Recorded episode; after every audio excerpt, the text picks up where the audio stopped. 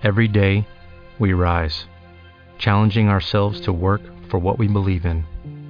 At U.S. Border Patrol, protecting our borders is more than a job, it's a calling. Agents answer the call, working together to keep our country and communities safe. If you are ready for a new mission, join U.S. Border Patrol and go beyond. Learn more at cbp.gov/careers. Im Namen des Vaters und des Sohnes und des Heiligen Geistes. Amen. Mein Herr mein Gott, ich glaube fest, dass du hier zugegen bist, dass du mich siehst, dass du mich hörst. Ich bete dich in tiefer Ehrfurcht an und bitte dich um, um die Gnade, diese Zeit des Gebetes so zu halten, dass sie mir Frucht bringt. Maria, meine unbefleckte Mutter, heiliger Josef, mein Vater und Herr, mein Schutzengel, bittet für mich. Wir hören heute im Evangelium der Heiligen Messe bei Lukas nur einen kurzen Bericht über die Tempelreinigung durch Jesus Christus. Der Tempel war das Ziel des langen Weges Jesu von Galiläa über Samaria hinauf nach Jerusalem. Durch die Tempelreinigung und durch seine Worte erweist sich Jesus als der Herr des Tempels. Er ist hier im Haus seines Vaters. Er liebt dieses Haus und übt an dem Zustand des Tempels heftige Kritik. Blicken wir etwas zurück. Beim Einzug in Jerusalem huldigen die Menschen Jesus als den Sohn Davids mit Worten aus dem Pilgerpsalm 118.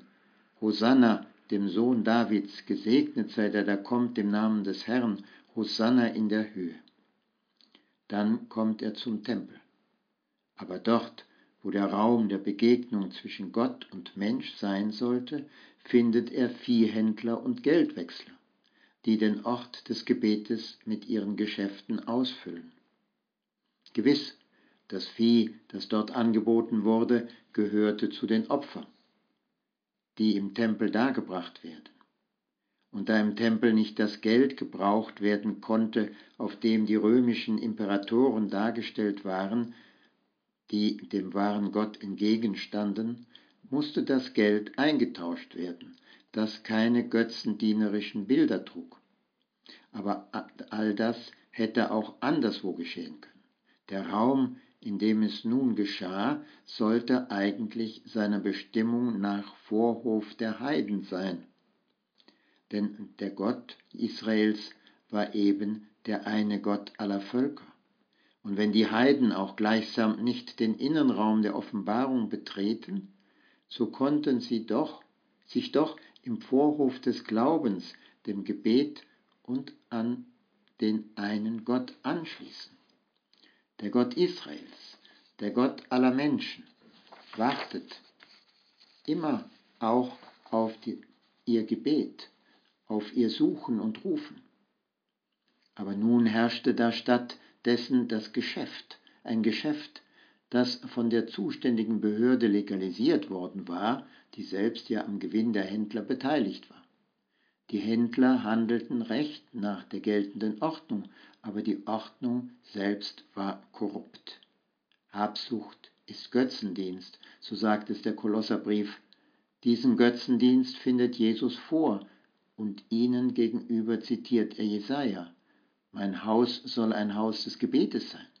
Und Jeremia, ihr aber macht daraus eine Räuberhöhle gegen die falsch verstandene Ordnung, so sagt es einmal Papst Benedikt, verteidigt Jesus mit seiner prophetischen Gebärde die wahre Ordnung, die sich im Gesetz und den Propheten findet. Herr, wenn wir das lesen, so sollte all das, so Papst Benedikt, uns auch heute nachdenklich machen.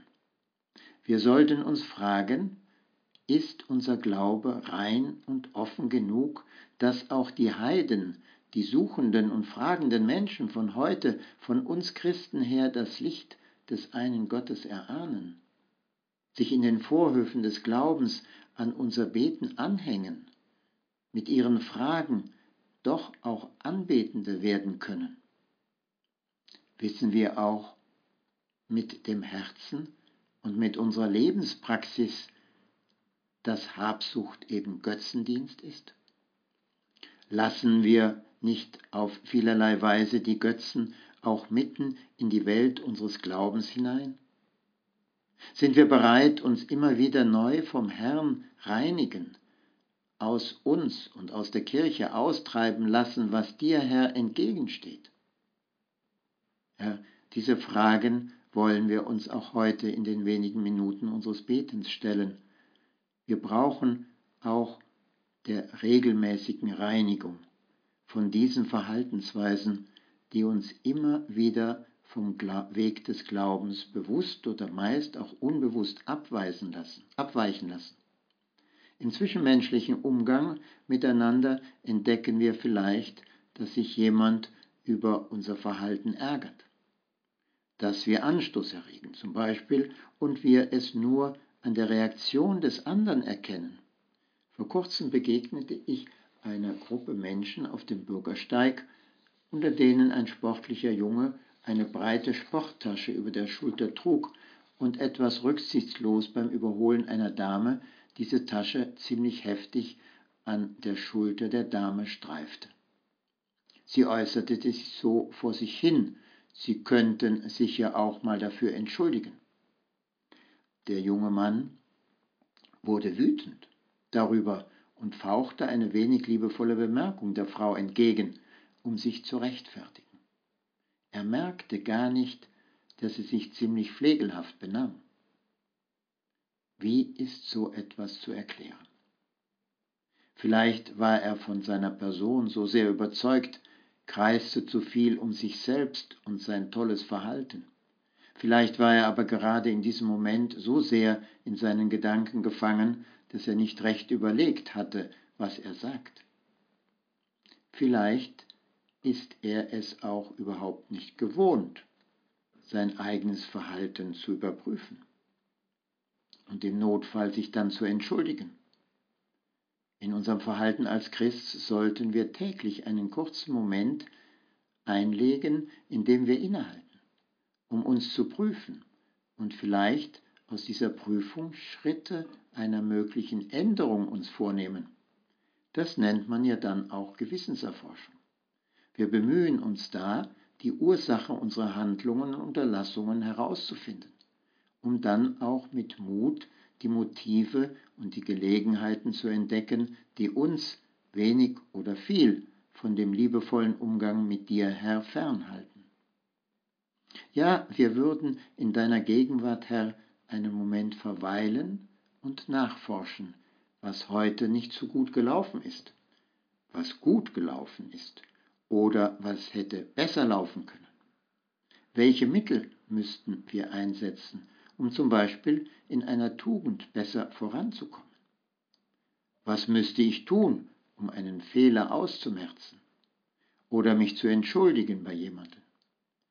Wie hilfreich wäre es, wenn ich dabei vielleicht sogar den Heiligen Geist um Licht bitten würde, um die Ursachen zum Beispiel unserer gelegentlichen schlechten Laune zu entdecken dieser übereilten, unbeherrschten Reaktion.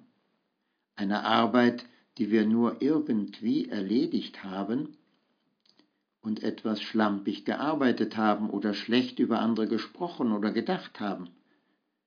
Es soll keine bloße Selbstbeobachtung sein oder psychologische Neugier, sondern ist ein unverzichtbares Mittel, um in einer Tugend zu wachsen und vor allem in unserer Liebe zu dir, Herr, Schritte voranzugehen. Wir entdecken ja leider immer wieder, dass unser Hochmut sehr leicht die fremden Fehler entdeckt und vielleicht sogar übertreibt, dass wir aber oft sogar fast blind für die eigenen Schwächen sind. Wir denken da vielleicht an das Gleichnis vom Pharisäer und vom Zöllner, die gemeinsam vor Gott beten und der Pharisäer sich in seinem Hochmut nur bedankt für all das gute Verhalten, das er zeigt, im Gegensatz zu dem Zöllner, über den er sich erhebt und ihn sogar verachtet.